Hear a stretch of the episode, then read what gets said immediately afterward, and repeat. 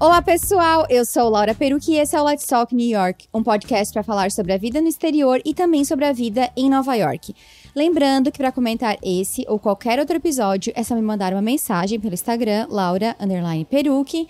Como eu sempre falo, se você curte podcast, deixa um review pra gente lá no Apple Podcasts. Pode seguir a gente lá pelo Spotify também. E lembrando que esse episódio também está disponível no meu canal do YouTube. Então, se você quiser ver essa versão em vídeo, é só procurar o meu nome por lá. A minha convidada de hoje é a Isabel Arruda, que mora em Vancouver, no Canadá, há cinco anos, mas ela já morou nos Estados Unidos e na Austrália. A Isabel era produtora da TV Globo no Projac e deixou uma carreira em ascensão para morar fora. Na época, ela mudou com o marido e a filha de 3 anos. E chegando no Canadá, como muitas de nós, ela teve que se reinventar. Ela trabalhou como host em estádio de futebol, barista no Starbucks, atendente de loja na Zara e em agência de imigração. E quando ela ficou grávida do seu segundo filho, ela decidiu que era hora de fazer uma transição de carreira. E hoje ela está aqui para contar mais dessa história. Então, Isabel, seja muito bem-vinda. Muito obrigada por ter mandado e-mail para mim e por estar aqui compartilhando a sua história no podcast. Oi, Laura, obrigada. Muito obrigada por me receber, por esse espaço. Eu te acompanho há um tempo, escuto histórias inspiradoras no seu podcast. Então, hoje, poder contar um pouquinho da minha também é maravilhoso, um prazer, uma honra. Obrigada pelo espaço. Imagina. E a Isabel, ela tem podcast também e um livro que depois ela vai contar mais pra gente. E se você que tá escutando a gente mora fora, com certeza você vai se identificar com o livro que ela vai contar mais. Mas vamos começar do começo. A tua primeira experiência fora foi fazendo um intercâmbio aqui nos Estados Unidos, certo? Isso, certo. Eu tinha 16 anos e eu fui fazer intercâmbio, né? Fui para uma para casa de uma família americana no, na Califórnia. Era numa cidade pequenininha chamada Hacienda Heights, que era mais ou menos a 40 minutos de Los Angeles. E fui passar seis meses vivendo, né? Essa, essa nesse outro país, nessa outra cultura. Fui para high school, frequentei a escola. E ali, nessa minha primeira experiência, foi ali que eu acho que meu mundo se expandiu um pouco, sabe? Cheguei uma e voltei outra completamente Sim. diferente para casa. É, e numa época que não tinha também muito essa a tecnologia, né, rede social, enfim, tudo isso. Então minha experiência ela foi muito intensa. Foi bem raiz então, né? Diria que foi bem raiz. Eu lembro que eu escrevia cartas, né, para minha família e para minhas amigas. Já tinha e-mail, obviamente, né? Não foi há tanto tempo assim. Uhum. Mas eu lembro que trocava cartas, sabe, com as amigas. Não tinha rede social, não tinha nada disso. Imagina, eu ligava uma semana, uma vez por semana para os meus pais. É, então foi uma experiência de imersão assim completa. Depois que tu voltou desse intercâmbio, tu falou que tu não era mais a mesma. Mas, a, mas tu era super novinha também, né? 16, 17 anos. Tu já pensava na possibilidade, tipo, poxa, um dia eu podia morar fora, ou isso não passou pela tua cabeça? Eu sou a irmã mais nova, né, de duas, então eu tenho uma irmã mais velha que tinha tido essa experiência primeiro, né, de fazer um intercâmbio. E eu lembro que na época eu fiquei na dúvida, será que eu vou, será que eu não vou? Mas é interessante, né, ter essa experiência. E quando eu voltei, algo mudou, né? É, eu senti uma inquietação, assim, que eu queria viver aquilo de novo, eu queria ver o mundo, sabe? Então eu voltei dos, dos Estados Unidos no intercâmbio. É, eu entrei na faculdade, fiz os meus quatro anos de faculdade e nesse processo eu já entendi que eu queria novamente ter uma experiência fora. Então, durante a minha faculdade, eu trabalhei bastante, fui juntando dinheiro, juntando dinheiro e assim que acabou a minha faculdade, ao invés de eu me jogar no mercado de trabalho, eu me joguei num avião e eu fui para a Austrália viver um ano. Eu vivi lá por um ano, né? Mas viver essa experiência. Então eu sinto que essa minha primeira experiência da, do intercâmbio ela me abriu os olhos para entender que o mundo é um lugar grande, diverso e que tem muita coisa para aprender, sabe? Então me uhum. veio essa inquietação é, que me fez querer de novo sentir e viver isso. E tu não quis ficar mais tempo na Austrália? É curioso, né? Porque eu fui para a Austrália, eu me apaixonei, assim, me apaixonei pelo país e foi numa outra circunstância quando eu morei nos Estados Unidos, eu morei em casa de família, né? Então eu, eu, tinha as irmãs americanas, né, que eu chamava. E quando eu fui para a Austrália, eu fui para uma nova experiência. Eu fui morar sozinha, eu fui com uma amiga e morávamos numa casa com outros oito é, intercambistas, né? Pessoas de todos os lugares lugares do mundo. Então foi uma experiência de independência e eu lembro que na Austrália eu achava que era o meu lugar, assim, né? Porque eu venho do Rio de Janeiro, então eu gosto de praia, de sol, é, de pessoas, assim, né, que são abertas, mais receptivas. O tempo que eu fiquei na Austrália foi muito interessante. Eu aprendi muito, eu estudei, eu trabalhei, eu viajei. E na época eu tinha um namorado no Brasil e esse namorado, no final desse meu um ano, ele foi para a Austrália, a gente viajou um tempo junto e voltamos juntos para o Brasil. Hoje, né, depois de uns anos olhando para trás, eu sinto que talvez se não tivesse esse namorado nessa história, talvez teria sido diferente. Talvez eu teria ficado, hum. porque foi uma paixão enorme pela Austrália, sabe? Mas como eu tinha esse namorado, eu tinha planos de entrar no mercado de trabalho, né, de começar a minha vida profissional, então foi realmente esse um ano vivendo essas experiências e então eu voltei para o Brasil e aí foi começar toda a minha, é, minha carreira, a minha experiência profissional daí. E alguns meses depois, esse namorado terminamos. Ou seja, então, hoje em dia, olhando para a história, né, eu acho que é isso mesmo, tinha que ter acontecido, é, porque o meu caminho todo se desenvolveu a partir Sim. daí. Sim. Mas é. E o que, que, qual foi a tua faculdade? Eu tô curiosa. Eu fiz jornalismo, ah. eu fiz faculdade de comunicação e eu fiz jornalismo.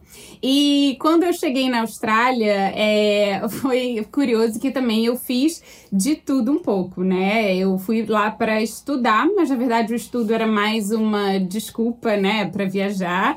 E trabalhei com tudo um pouco lá. Eu fui vendedora de cartão de crédito em shopping, eu trabalhei com, como limpeza. É, num, num, prédio comercial, em escritórios, eu panfletava na rua, trabalhei em loja de kebab, né, que é aquela comida turca.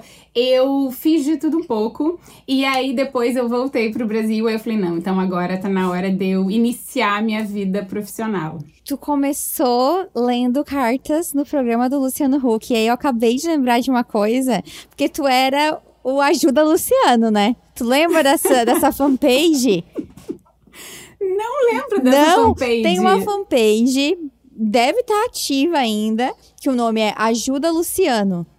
Pegava os comentários que as pessoas faziam na fanpage do Luciano Huck, pedindo ajuda. Só que era uma, obviamente eram umas coisas assim mais sem noção e tal. E aí, como eu escutei aquele teu episódio contando isso, eu fiquei, gente, ela era o Ajuda Luciano. Talvez eu soubesse dessa fanpage, mas eu esqueci disso. Mas é, eu comecei minha carreira profissional lendo cartas. é, na verdade, durante a faculdade, né, eu tinha trabalhado numa produtora de cinema. Uhum. É, porque eu fiz comunicação, fiz jornalismo, mas eu sempre tive um pezinho ali na produção. Eu sempre quis me envolver com televisão, com cinema. E eu lembro que quando eu voltei da Austrália, eu, ah, eu falei, eu quero entrar na TV Globo, sabe? Eu botei aquilo como minha prioridade. Eu queria entrar naquele grande mundo do faz de conta, sabe? Eu achava a TV Globo incrível e produzir televisão. Eu sou jornalista também e eu tenho que concordar contigo. Eu acho que para quem tá na carreira por um bom tempo, né? Pelo menos no meu tempo, olha que cr cringe. No meu tempo, tipo, o ápice era a Rede Globo, né? Hoje tem, hoje tem outras opções mais, mais né, continua sendo, apesar de muita gente ter várias polêmicas a respeito, continua sendo uma é. emissora super importante. E outra coisa que eu queria falar é que eu, eu estou me sentindo muito importante. Já é a segunda pessoa que trabalha na Globo que eu entrevisto no podcast. muito chique, muito você. chique, tô muito chique. Mas exatamente, Rede Globo, eu acho que ainda é, né? Mas uns anos atrás era, mas ainda esse lugar que todo mundo da área era um grande sonho e todo mundo queria trabalhar. E eu era uma dessas pessoas que virou a minha meta trabalhar nesse, nessa emissora, nesse lugar. E eu lembro que eu fui em algumas entrevistas e eu fui rejeitada, e ao mesmo tempo eu procurava outros trabalhos, né? Fazia outras entrevistas, até que eu consegui a minha porta de entrada, que era um estágio de um mês apenas, que era para ler cartas no programa do Caldeirão do Hulk, que era para um quadro específico, né, dentro do programa. E então contrataram eu e mais sete estagiários e a gente passava o dia inteiro lendo cartas, pré-selecionando algumas histórias interessantes para passar então para a direção do programa, né? E eles então selecionariam o que levaria adiante ou não. Mas eu lembro que foi muito, é, foi muito bacana, né? Eu passei um mês ali com um grupo, isso eu tinha 21 anos, uhum. com grupo de sete outros jovens e a gente lendo carta o dia todo. E essa foi minha porta de entrada. E eu lembro quando acabou aquele estágio de um mês, eu fiquei arrasada, né? Falando, ah, mas eu quero estar nesse lugar. Porque eu lembro a primeira vez que eu pisei no Projac, aquele lugar é o um mundo, né? As cidades cenográficas e os estúdios e gravando novelas e tal. Aquele lugar realmente era quase uma Disney, assim, né? Sim. né? É, e eu me sentia pequena dentro daquela imensidão daquele mundo. Mas eu falei, nossa, esse é meu lugar, quero muito trabalhar aqui.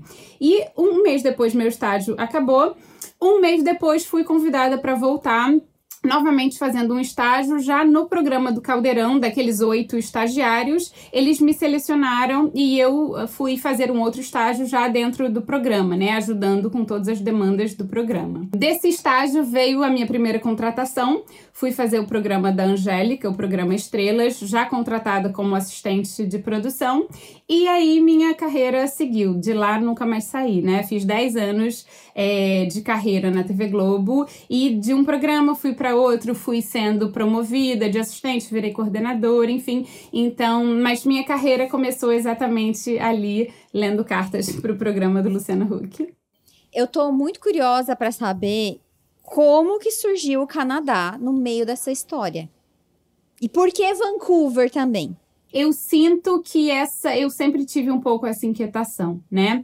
Quando eu voltei da Austrália para o Brasil, entrei na TV Globo, a minha vida foi acontecendo, né? Então eu comecei num estágio, fui contratada, conheci é, um meu namorado na TV Globo, é, num programa que a gente fez junto. Esse namorado virou marido, fui é, é, promovida de novo, tive minha filha, ou seja, a vida veio acontecendo. Só que aquela vontade de ter uma nova experiência fora, isso nunca me deixou pensava, né? Poxa, conversava com meu marido, quem sabe a gente passa essa experiência juntos. O meu marido também já tinha morado fora antes, ele tinha passado uma temporada nos Estados Unidos antes da gente se conhecer, e a gente conversava em ter essa experiência juntos, como casal, como família. A gente tentou algumas vezes, através da Globo Internacional, uhum. ou enfim, né, conseguir algum trabalho e tal, mas não conseguimos. Então, isso era uma coisa que estava sempre ali no nosso radar, aquela pulguinha ali atrás da orelha, sabe? Aquela inquietação. Depois que a minha filha nasceu, eu comecei a repensar muito também é, a minha profissão, o meu papel ali como produtora, como mãe, porque de fato era um trabalho que exigia muito, né? Muitas horas, muita energia. Eu trabalhava sábado, domingo, final de semana, madrugada, feriado, e eu entendi que aquele espaço, aquela vida que eu levava, não era mais tão sustentável para a vida que eu gostaria de levar, uhum. né? Para mãe que eu gostaria de ser, para profissional que eu gostaria de ser. Então, de tempos em tempos, eu e uma marido a gente conversava, poxa, quem sabe de repente era a hora e nunca era a hora, né? Porque sempre tinha alguma coisa acontecendo, sempre vinha uma nova promoção no trabalho, é, a nossa carreira estava em plena ascensão, a minha e do meu marido, até que um dia a gente fez uma viagem para Nova York. Isso foi em 2015 e quando a gente voltou dessa viagem, a gente falou: agora é a hora. Chega de procrastinar, nunca vai ter o momento certo, é né? Verdade. Então, a hora é agora. Ou a gente dá esse passo ou não dá mais. É até interessante porque se alguém que estiver escutando tem esse desejo, né? Eu acho que é, é importante falar, eu acho que ninguém nunca se sente 100% pronto, né? Tu sempre vai ter algo que pode estar tá ah, mas talvez não agora, deixa para depois. Eu não sei se é a nossa mente que tenta boicotar a gente, eu não sei se é falta de confiança, acho que é um misto de coisas. Então é legal te escutar falar isso, mas vocês perceberam o padrão e decidiram quebrar o padrão, né? Mas era sempre essa coisa de vamos procrastinar mais um pouquinho. É que envolve muita renúncia, é. né, Laura? Então, quando a gente olha para nossa vida, e é uma vida em construção, então, quando a gente olhava para nossa vida que a gente estava construindo aquela carreira, né? É, filha pequena, meus pais perto, família perto, né? Você cria laços de amizade muito fortes. Então, é muita renúncia é. envolvida é. quando a gente fala em migrar, uhum. né? Sim, total. Mas aí, vocês voltaram de Nova York, decidiram, tá, agora é a hora, e aí o que, que vocês fizeram? Agora é a hora, então vamos. Mas vamos para onde? Vamos fazer o quê, né? O que que a gente quer? Porque a gente queria viver essa experiência, né? A gente não, é, a gente não saiu do Brasil fugindo de alguma coisa. A gente queria buscar novas experiências, né? Queria uma vida um pouco mais simples. Eu sentia que eu estava sempre correndo atrás do meu próprio rabo, sabe? Sei. Eu estava sempre em falta, assim, falta é, com tempo eu sentia que eu tinha uma rede de apoio enorme com a minha filha, mas eu sentia falta da minha presença também, mais ali, né, na educação, na criação dela. Então foram várias coisinhas juntas que fizeram a gente falar, tá bom, então agora vamos, mas vamos para onde? meu primeiro impulso foi vamos para a Austrália, né? Porque já, já, morei lá, conheço, gosto muito do estilo de vida. Ou vamos para os Estados Unidos, porque temos família, a é, minha cunhada mora em Nova York e nós dois já tínhamos morado nos Estados Unidos e aí começamos a ver questões burocráticas, né? Sim. De visto, quais são as melhores formas. O Canadá nunca passou pela minha cabeça. O Canadá é um país que ele sempre foi ali coadjuvante, sabe? Aquele país que tá ali, que você não conhece muito dele, que tá ali. O Canadá é sempre o plano B. Sempre o plano B. eu tenho até um podcast que, que, que eu falo um pouco disso, do sonho americano e do plano Canadá. Que todo mundo pensa nos Estados Unidos, mas o Canadá tá ali a gente sabe que existe, mas ninguém sabe muito bem direito, né? É exatamente isso. E até os amigos daqui e as pessoas, né, que eu conheci depois no Canadá, isso se confirma. O Canadá é o plano B para muita gente. E aí, na verdade, quando a gente foi vendo essa questão burocrática, é, o Canadá era o país mais aberto para receber imigrantes. É, a gente tinha um casal de amigos que estava indo, então já tinha passado por todo o processo, né, de o que, que precisa fazer, onde precisa ver. Então a gente começou a olhar com certo carinho para o Canadá e pensar nessa possibilidade. Eu tinha muito medo da questão do frio. Imagina, né, de ser um carioca. país mais frio. e eu sou uma pessoa muito solar, então eu sou carioca mesmo, uhum. sabe? E eu tinha muito, muitos, muitos medos. É e, por isso que vocês estão em Vancouver. Uhum. Já saquei. Essa você acertou. e aí começamos a, a, entender melhor do Canadá. Eu fui aos pouquinhos me apaixonando um pouco pelo Canadá, é, entendendo né, o que que teria que, que, é, que ser interessante para gente. Essa área aqui de produção de cinema, de seriados, é muito forte aqui em Vancouver. E o meu marido queria continuar na área, né? Eu já estava decidida a mudar de profissão, mudar de carreira. Então a gente foi juntando tudo, viu que é, toda a parte de imigração, de visto, seria possível. E a gente tomou a decisão. E como a gente veio, o meu marido veio fazer um mestrado, então ele veio com visto de estudo, e eu, como esposa, vim como acompanhante, né? O que me dá direito a visto de trabalho. Sim. Então, é um pouco mais fácil, né, de você se manter, enfim, de trabalhar e, e, se sustentar. Então, esse foi o nosso plano. Em um ano, a gente tinha tomado a decisão, né, após aquela viagem, e a gente estava com o visto na mão pronto para começar essa nova aventura. Então, vocês se mudaram em 2016. Isso. Com uma menina, uma menina de três anos, certo? Mudamos em 2016 e, e aí veio a parte, né? Vamos pedir demissão. Sim, sim. E aí, assim, por mais que tu tiver, tu falou aí, né? Ah, eu já tava decidida a mudar de área e tal, e tu tinha essa inquietação de querer morar fora. Mas como foi de verdade largar uma carreira de 10 anos em ascensão? Não foi fácil. É, quando eu decidi, eu acho que eu estava me sentindo tão sufocada, né, por tudo aquilo que eu estava vivendo, que a decisão foi fácil. Não, mentira, não foi fácil, porque foram anos, né, para deci decidir até aquele a momento. A decisão de sair do Brasil de sair do Brasil, que envolvia também deixar minha carreira, né? Sim. né? Deixar o meu trabalho. É, então, a decisão ali de, de pedir demissão, eu tava confortável com ela, porque de fato eu tava me sentindo um pouco sufocada. Eu queria mudar de vida. E o, o meu objetivo com o Plano Canadá era de fato mudar de vida e não só de país, né? Eu queria viver uma vida mais simples, mais perto da minha filha, da minha família, queria é, viver novas experiências, então eu queria mudar de vida. É, eu tinha 10 anos de carreira na TV Globo, meu marido tinha 18. E a gente pediu demissão e foi, assim, um, uma comoção na época, né? Porque é, a gente tinha construído muita coisa. A nossa vida no Brasil ela era muito confortável, ela era muito estruturada, era muito sólida, mas era uma bolha, né? Então tinha chegado a hora da gente estourar essa bolha e viver novas coisas. Mas não foi um processo é, simples, né? Eu acho que a gente estava tão animado para recomeçar, para começar essa nova vida, que essa empolgação também foi esse impulso, né, de coragem para a gente fazer isso. Sim. Mas não foi fácil. Meio que uma anestesia, né?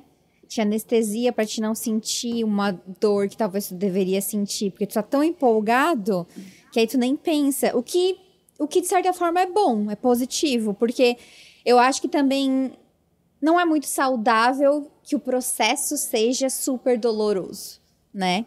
Tu é. meio que cria um trauma. Quando tu saiu do Brasil, tu, como tu falou, tu não não foi só sair do Brasil, foi mudar de vida e tu já sabia que tu não queria mais trabalhar naquilo que tu trabalhava, tu estava super decidida. E tu fez várias coisas em Vancouver, né? É, trabalhou em Starbucks, em estádio, loja e tudo. E aí, gente, depois vocês têm que ver, ouvir o podcast dela, que ela até pode deixar um número que eu tava ouvindo antes da nossa gravação, em que ela e a, e a amiga dela falam sobre ser definido pelo trabalho. Porque elas falam muito, tipo, ah, oi, meu nome é Laura, eu sou jornalista. Oi, meu nome é Isabel, eu sou produtora da Globo. E elas falam muito de como a gente se define pelo trabalho. E aí, tu chegou em Vancouver e tu, como foi trabalhar por simplesmente trabalhar e não ter uma carreira? É porque tu trabalhou em vários lugares, eu acredito eu que tu fez isso muito guiada por preciso ganhar dinheiro, quero ganhar dinheiro, não sei o que vou fazer agora e vou fazer. Então, tu não tá é, procurando, ah, eu vou construir uma carreira no Starbucks ou na Zara, porque não teria problema nenhum nisso também, mas provavelmente não era o que tu estava buscando, né?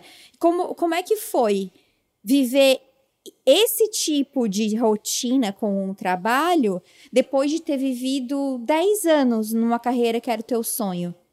Isso foi um baita exercício de desconstrução, sabe? Para reconstruir depois. Porque, sim, a minha carreira foi um sonho, que foi um sonho que eu conquistei, né? Que eu realizei e que eu decidi abrir mão dela também para viver outras coisas. E eu lembro quando eu cheguei no Canadá, eu falei, tá bom, mas e agora? que, que eu sei fazer, sabe? Eu passei esses últimos 10 anos, 15 anos, na verdade, como produtora, né? 10 na TV Globo, mas passei esses últimos anos fazendo isso. O que, que eu sei fazer? Não sei. E aí foi quando me veio esse choque de realidade, né? De como a gente se identifica pelo fazer e não pelo ser. Quando eu me vi aqui nesse novo país, completamente despida de tudo que me caracterizava, né? De todas aquelas referências que eu tinha, de toda aquela minha identidade, eu falei, mas quem sou eu quando me tiram tudo aquilo? E eu entendi como eu era identificada pelo meu fazer, como aquilo me validava e me colocava numa posição ali na sociedade, sabe? É, eu usava o TV Globo como meu sobrenome. Eu era Isabel da TV Globo, sabe? Era uma, era uma coisa só. Aquilo me definia demais. E aí, quando eu cheguei aqui e eu me vi sem nada daquilo, falei, mas quem eu sou? E foi um processo muito dolorido, assim, de, de me olhar pela primeira vez, sabe? De mergulhar mesmo para dentro, assim, de dar esse mergulho profundo, falei, tá bom, mas e agora? E aí sim eu estava incentivada pela força da sobrevivência, né? De ganhar dinheiro, de trabalhar, tô aqui nesse país diferente, preciso fazer dinheiro. E aí fui trabalhar, meu primeiro trabalho foi é, num estádio de futebol, eu trabalhava aos finais de semana, à noite, é, como host, né, recebendo as pessoas, enfim, mostrando os lugares e tal. Trabalhei no Starbucks e eu lembro que eu abri a loja, então a loja abria às 5 e meia da manhã, então todo dia chegava eu lá às 5 da manhã para montar a vitrine, né, e, e abrir a loja. E eu lembro, Laura, que eu colocava aquele avental, né, na hora de abrir a loja, e eu colocava aquele avental e eu ia para trás do balcão e eu me sentia tão invisível, sabe? Eu me sentia é, que eu não sabia muito bem quem eu era. Eu queria estar do outro lado do balcão, eu não queria estar desse lado. E foi uma confusão emocional muito grande naquele momento, né? De, de ter feito todo esse, esse processo, esse caminho por escolha mas foi uma bagunça emocional muito grande para mim de saber, tá bom, não, não sei, não sei quem sou, não sei do que gosto, não sei o que, que eu sei fazer. Então eu passei por esses trabalhos mesmo como sobrevivência e para ganhar dinheiro enquanto eu descobria tudo isso. Sabe que ontem eu tava. Eu, eu me aborreci por, por, por alguma coisa relacionada ao meu trabalho. Eu fiquei muito frustrada e até eu escrevi lá no Twitter que lá eu vou lá para desabafar, para xingar. E aí te escutando falar, eu lembrei disso que eu pensei que deveria existir um outro jeito de a gente aproveitar essa nossa passagem pela Terra que não fosse todo voltado para dinheiro e trabalho, porque é uma corrida dos ratos, é a gente correndo atrás do rabo, como tu falou. E aí, te ouvindo falar, né, de é, de estar tá nesse, nesses trabalhos e se sentir invisível e tudo mais, de como a nossa sociedade, como a nossa sociedade nos define. Tipo, a culpa de tu se apresentar como a Isabel da TV Globo não é tua.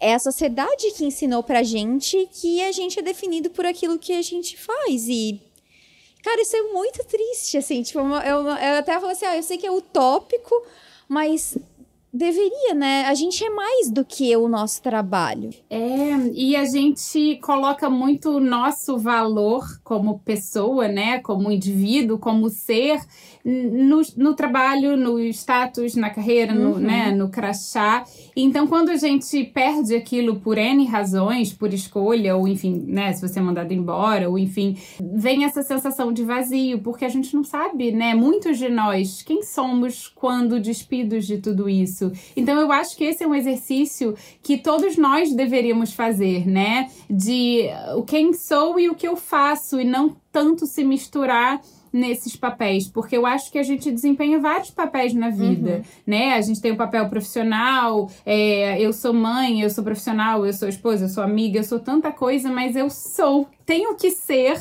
para eu conseguir desempenhar todos esses papéis. E eu acho que alguns momentos da vida nos dão a oportunidade de repensar isso. E eu acho que a imigração é muito um convite, né, a repensar quem somos, o que gostamos, o que fazemos. Eu acho que pessoas também que se deparam de repente com perdas, né, muito grande, ou com uhum. doença, ou, ou mas eu acho que não, não deveríamos é, esperar passar por um momento traumático, né, ou difícil da vida para a gente se conhecer mais mesmo, porque eu acho que é muito importante a gente tirar o nosso valor, né, dessas coisas externas que, externas que realmente nos validam. Sim. E tu pode compartilhar mais com a gente sobre como foi esse teu processo, quanto tempo durou, se teve mais algum insight, ou algum momento que foi, tipo assim, muito doloroso, se teve algum momento que tu se arrependeu? Tiveram vários momentos nessa jornada, né, nessa trajetória, e por muitos momentos eu, eu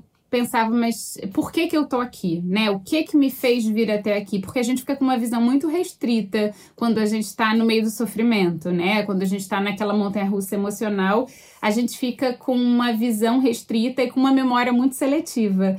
Então eu lembro que teve um momento que eu estava completamente no limbo, assim, é, porque eu estava vivendo uma vida que era uma vida presa no passado, né, naquilo que eu tinha vivido e que eu tinha construído, com muita saudade daquilo, mas era uma visão romântica também das coisas que eu tinha saudade. Sabe que eu falei isso acho que foi pro, acho que eu falei pro Tiago isso outro dia. Eu não sei que eu falei, tipo, quando, quando a gente. A, o nosso cérebro, quando a gente lembra, e daí parece que ele só lembra das coisas boas, né? Ele não lembra mais do, das coisas ruins, do que fez a gente sair e tudo mais. É muito engraçado isso, né?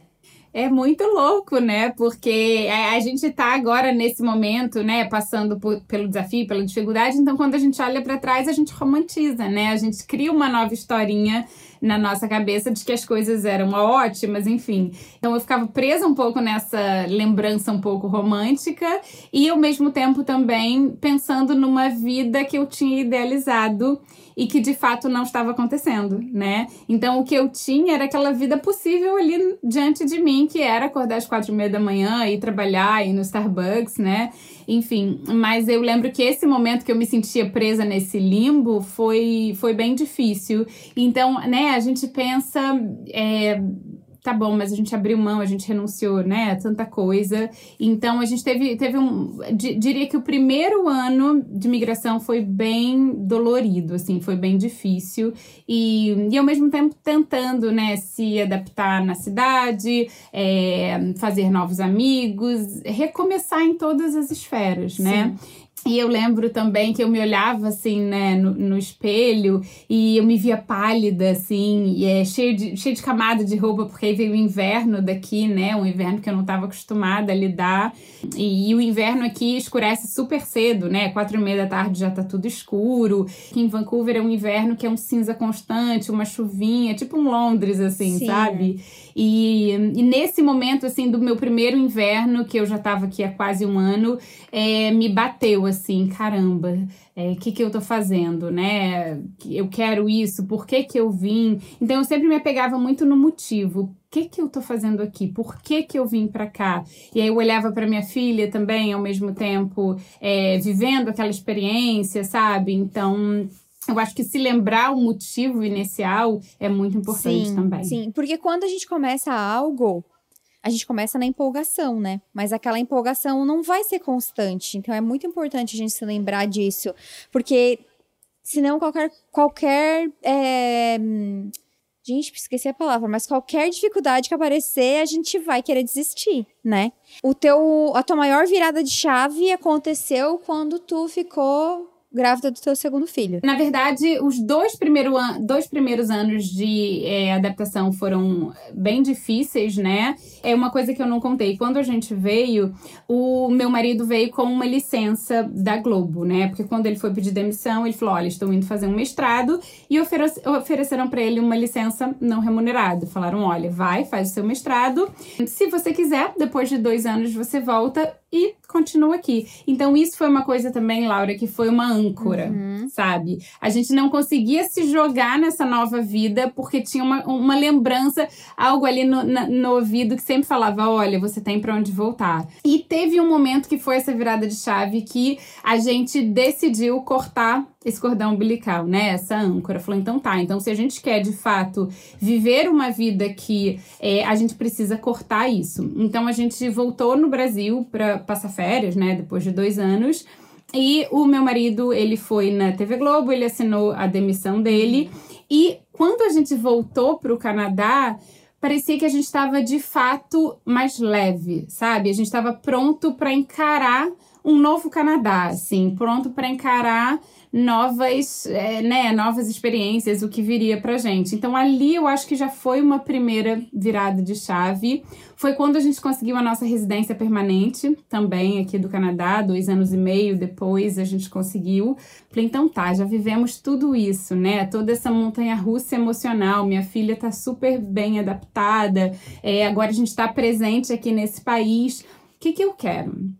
O que, que eu quero fazer, no que eu sou boa, né? E eu já tinha um pouco um entendimento de algumas coisas. Eu queria trabalhar com pessoas, eu queria trabalhar de alguma forma é, ajudando outras pessoas nos seus processos.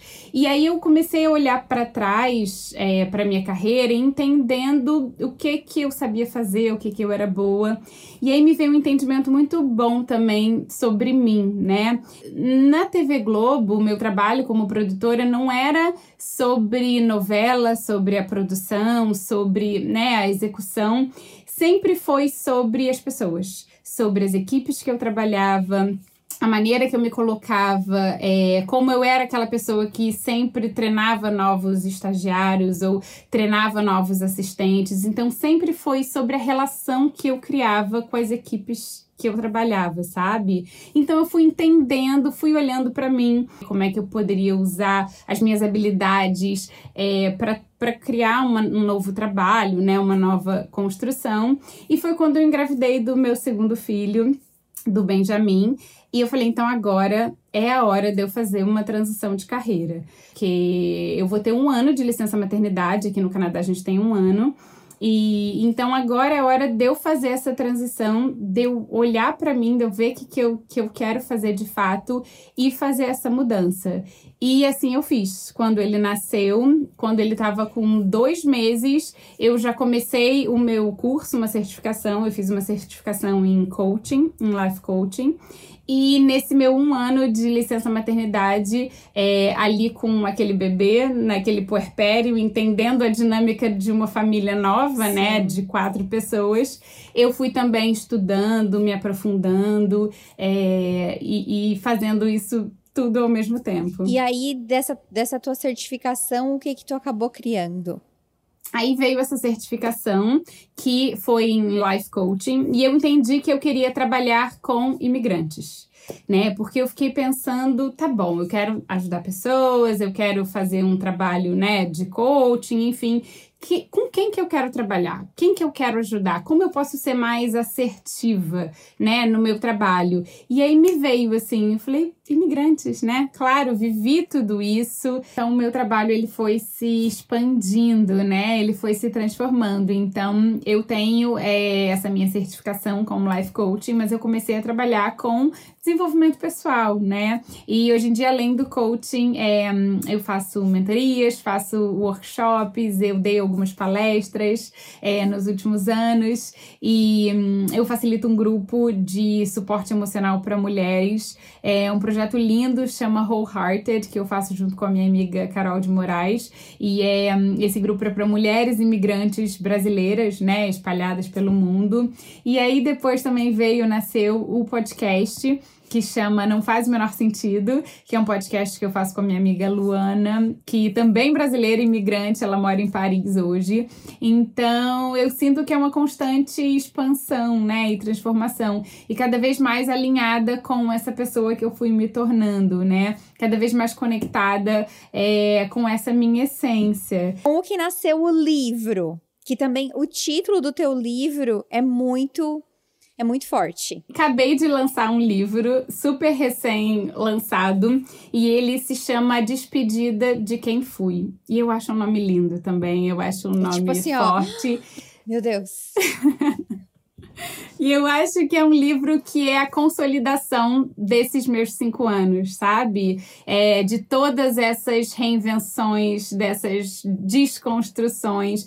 E eu sempre flertei muito com a escrita. Sempre gostei muito de escrever. E quando eu pensei em mudar para o Canadá, eu comecei a consumir muito conteúdo de quem estava no Canadá, né? E eu me conectei com muitas pessoas nesse caminho. E eu decidi também criar um blog para onde eu pudesse ajudar outras pessoas que estivessem passando por aquilo, me conectar com outras pessoas que estivessem vivendo as mesmas coisas, mas principalmente eu queria que fosse um lugar que eu pudesse canalizar todas aquelas emoções que eu estava sentindo, né? E eu criei esse blog no início de 2016 e foi muito bacana, assim. Eu me conectei com muita gente, muita gente me ajudou, eu pude ajudar muita gente. Eu recebia muitos e-mails falando: Nossa, Isabel, aquele seu texto falou comigo, foi para mim. Quando veio a, a, vida real, né, daquele início, é, o blog acabou ficando abandonado. Ele não era prioridade no, no momento, minha prioridade era sobreviver, né? Sim. Mas eu continuava escrevendo e levando para o Instagram, né? Então com, escrevia sempre textos. Até que um belo dia, ano passado, eu falei: quer saber? Vou escrever um livro. Isso já me rondava a cabeça há um tempo, né? Mas eu me boicotava demais eu falava, imagina, quem sou eu para escrever um livro? Imagina, ninguém, ninguém vai querer ler, o que, que eu tenho para escrever de interessante? Então, eu vivi esse ciclo, assim, dessa conversa negativa durante um tempo, até que um belo dia eu falei, não, vou escrever. Eu preciso escrever isso, sabe? Por mim, assim, é um sonho que eu preciso parar de só falar que é um sonho, porque essa era uma fala que eu tinha. Eu falava, vai, um dia eu vou escrever um livro, Sim. mas eu preciso fazer acontecer. E aí comecei a escrever um livro de crônicas, né? Então eu peguei um compilado de crônicas, algumas delas, é, eu diria que 40% do livro é, são crônicas que já foram publicadas ou no blog ou no Instagram, né, em algum momento, e 60% são crônicas novas que eu escrevi no ano passado. Mostra, tá, mostra pra gente o livro. Quem tá no YouTube pode, pode, pode ver o livro. Eu vou deixar na descrição também o link. É, então, o livro, né, esse compilado de crônicas que é sobre a minha história de imigração, sobre tudo isso que a gente conversou aqui, mas eu acho que é mais do que isso também, sabe, Laura? Eu acho que é uma história, é, é sobre coragem, é sobre a gente viver uma vida mais autêntica, sobre a gente se apropriar dos nossos sonhos, né, e de quem somos. Então eu acho que esse livro eu digo que ele é para ser abraço em forma de palavras, sabe? Porque eu acho que muitos, é, muitos brasileiros, muitos imigrantes vão se identificar com ele uhum. e vão se sentir de alguma maneira um pouco mais acolhidos assim nessa experiência, né? Porque é uma experiência muito solitária, né? A gente passa muito, por muita coisa que é muito solitário. Então eu sempre digo que mesmo só a gente não está só, porque tem tanta gente passando é. pela mesma coisa que a gente. É verdade. Então, por exemplo, quando você traz histórias aqui no seu podcast, a gente se identifica tanto, né? Porque a gente fala: caramba, tem alguém lá também sofrendo isso, ou tem alguém do outro lugar do mundo, alguém que está na Austrália, alguém que está nos Estados Unidos, alguém que está, sei lá, na Europa e que pensa parecido comigo. Então, acho que é, esse é um feedback que eu recebo muito dos meus textos, assim, as pessoas falando, caramba, Isabel, você falou comigo, parece que você escreveu a minha história. Então, isso é muito bonito. Eu vou ler essa crônica, que ela dá o nome, né, ao livro, que é a Despedida de Quem Fui. Enquanto arrumava as malas, não percebi que deixava algo para trás. Éramos uma família de três pessoas, tínhamos oito malas no total. Trouxe roupas para todos os climas, itens de decoração, jogos de toalha, roupas de cama e alguns brinquedos da minha filha. Colocava tudo naqueles grandes sacos a vácuo, enchia um inteiro e espremia, tirando o máximo de ar possível até ficar tudo amassado e pequeno. Ainda não sabia que algo não caberia ali. Partimos, chegamos, desempacotamos. Comecei a viver os primeiros dias com a curiosidade de quem ainda desconhece. Passaram-se os dias, as semanas, e nos meses seguintes eu não era mais tão novata assim. Já tinha contas a pagar, trabalho para começar e uma vida nova para viver. Na ânsia de querer dar conta de tudo, acionei o modo executadora. Faz e não pensa, realiza e não questiona, apenas executa. E então veio o inverno e o medo do escuro. Não aquele escuro de quando somos crianças, e sim do cinza constante, da noite chegando sem aviso prévio, às quatro e meia da tarde. Vestia somente botas, cachecóis e casacos. Não me reconhecia naquela pele pálida e debaixo de tantas camadas de roupas. Sentia uma me melancolia e uma saudade sem fim. E por fim entendi. Eu não tinha me despedido de mim. Nas malas e nos sacos a vácuo não havia espaço para levar quem eu era. Não adiantava procurar, aquela Isabel tinha ficado. Eu não a empacotei. Simplesmente deixei ali, na sala daquele apartamento, na zona sul do Rio de Janeiro, cidade em que nasci.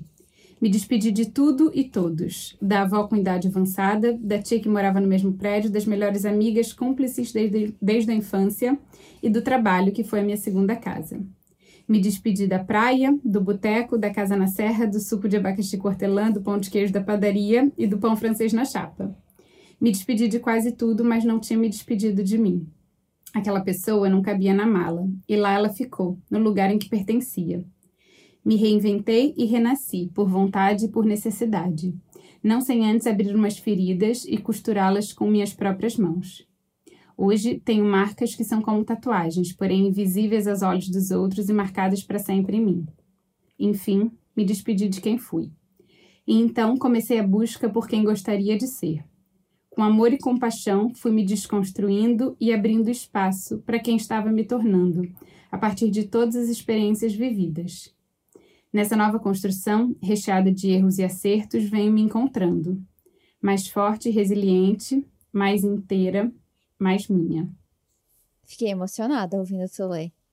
Meu Deus, é muito, muito lindo. Parabéns. E eu já estou muito curiosa para ler o resto das crônicas. E espero que o pessoal que esteja escutando também tenha ficado curioso. O livro já está disponível, certo ou não? É, o livro já está disponível. A editora que está me acompanhando né, nessa, nessa aventura é, é uma editora de Portugal, mas ele já está disponível sim e ele entrega para o mundo todo. Então, da onde você estiver ouvindo, é, o livro pode chegar até você. Não, eu vou deixar o link aqui na descrição do podcast e na descrição do, do YouTube. E também, claro, eu vou deixar o teu Instagram para as pessoas irem lá te seguir ou te mandar uma mensagem. Enfim, vão lá mandar um recado para Isabel. E eu queria te agradecer por tu ter entrado em contato e compartilhado a tua história. Foi muito inspirador escutar. Eu acho que todos nós passamos de uma forma ou de outra, todos nós que moramos fora passamos de uma forma ou de outra por esses questionamentos, por essas dificuldades que tu relatou.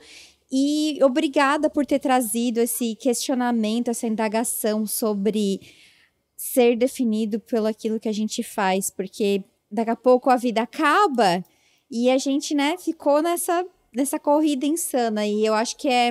Eu acho que essa questão mesmo de, de morar fora é traz um desprendimento muito grande dessa questão das aparências, que pelo, pelo menos assim, do, da maioria das pessoas com quem eu falei no podcast, muitas trouxeram essa, essa questão.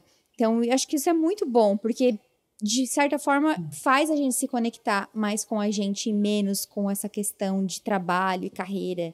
Sim, sim, sem dúvida. Eu acho que migração é um convite mesmo para olhar para dentro, né? Para a gente se entender, para a gente se conhecer ou se reconhecer, mas eu acho que é esse convite. Muda muito a maneira que a gente vê as coisas, eu acho que muda muito a nossa percepção, né, sobre a gente, sobre o outro, sobre o mundo, sobre o externo. Então, é, eu acho que é uma experiência e um convite maravilhoso. Queria te dizer obrigada, Laura, obrigada pelo espaço. Como eu disse, eu acho muito inspirador o seu trabalho, é, todas as histórias que a gente escuta aqui. Então, uma honra enorme fazer parte. Muito obrigada.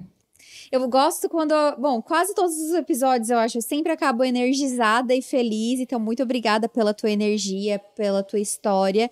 E para quem tá ouvindo, não esqueçam de comentar ou aqui embaixo no YouTube, se você estiver assistindo pelo YouTube, ou mandar uma mensagem para mim, para Isabel. Até no podcast anterior eu dei um puxãozinho de orelha, porque as pessoas lá só estão mandando mensagem para os convidados, elas não me mandam mais mensagens.